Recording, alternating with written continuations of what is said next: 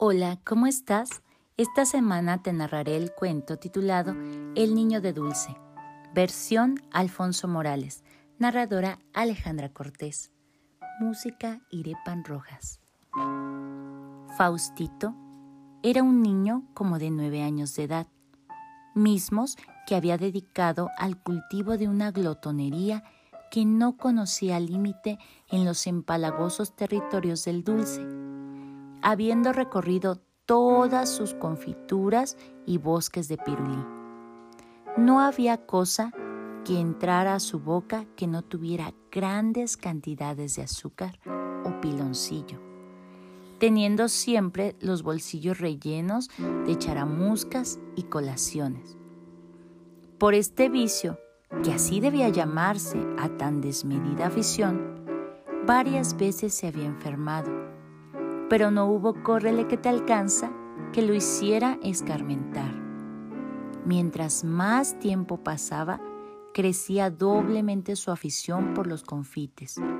Sus padres, no encontrando otro medio para contenerla, decidieron encerrarlo en un cuarto, donde estaría solo y sin recibir ni la más pequeña partícula de nada que tuviera azúcar o piloncillo.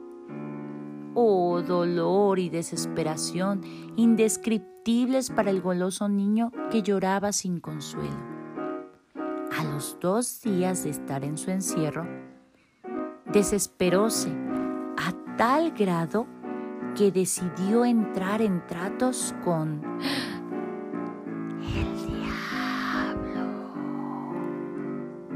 invocándolo para que le diese dulces, aunque a cambio se llevara su alma. El demonio, que no pierde ocasión para ganarse almas, se le presentó al compungido niño bajo las formas de un dulcero, y llevando en su tabla apetitosos dulces, calabazantes, higos, camotes, jaleas, cocadas, muchas cajetas de celaya, caramelos, guayabates, acitrones y otras golosinas que le hicieron agua a la boca. Yo soy el diablo, amiguito, le dijo, y aquí te traigo lo que pides. Todo lo que miran tus ojos puede ser tuyo. Mmm, saboreó el cornudo. Y si quieres más, te serviré contento, pero a condición de que después de satisfecho tu antojo, yo haga de ti lo que quiera. Sí, sí, requete sí, gritó Faustito, a punto de que se le reventara la hiel. Y comenzó con verdadero entusiasmo e incomparable avidez a reducir a nada el banquete ofrecido por el Belcebú, otro de los muchos nombres a los que corresponde el maloso coludo. Nada sobrevivió a su gula avasalladora, ni migaja, ni morona, ni una partícula siquiera de lo que fue aquel festín. Es más, lamió hasta la servilleta, que luego se quiso comer. ¿Quieres más? preguntó sonriente el diablo. Sí, sí, quiero mucho más. Emocionado le respondió Faustito. Si doce veces se llenó la tabla del chamuco dulcero con varios confites, otras doce la dejó vacía el niño glotón. Por ver comer tanto dulce, hoy hasta el demonio se empalagó y quiso mejor emprender el vuelo. Me retiro porque estoy perdiendo mucho tiempo. Infinidad de almas me están invocando. No te vayas, exclamó el niño con azúcar hasta en los sobacos. Dame más dulces, están muy buenos. Anda, no seas malo. Para que veas que soy bueno, a pesar de mi mala fama, se detuvo a decirle Belcebú. Antes de irme, voy a darte gusto, transformando en dulce todo tu cuerpo.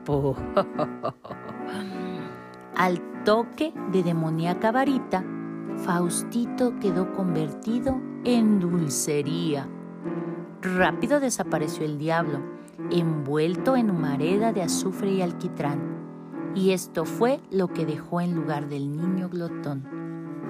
La cara y la cabeza eran de pasta de almendra, los cabellos de chilacayote cubierto, los ojos de confites, la boca de calabazante, la nariz de acitrón, la lengua de charamusca, los dientes de turrón, orejas de jamoncillo, pescuezo de cocada, brazos de guayabate, manos de caramelo, la caja del cuerpo de huevo real, el corazón y demás órganos interiores fueron de jalea, las piernas de budín y los pies de muégano.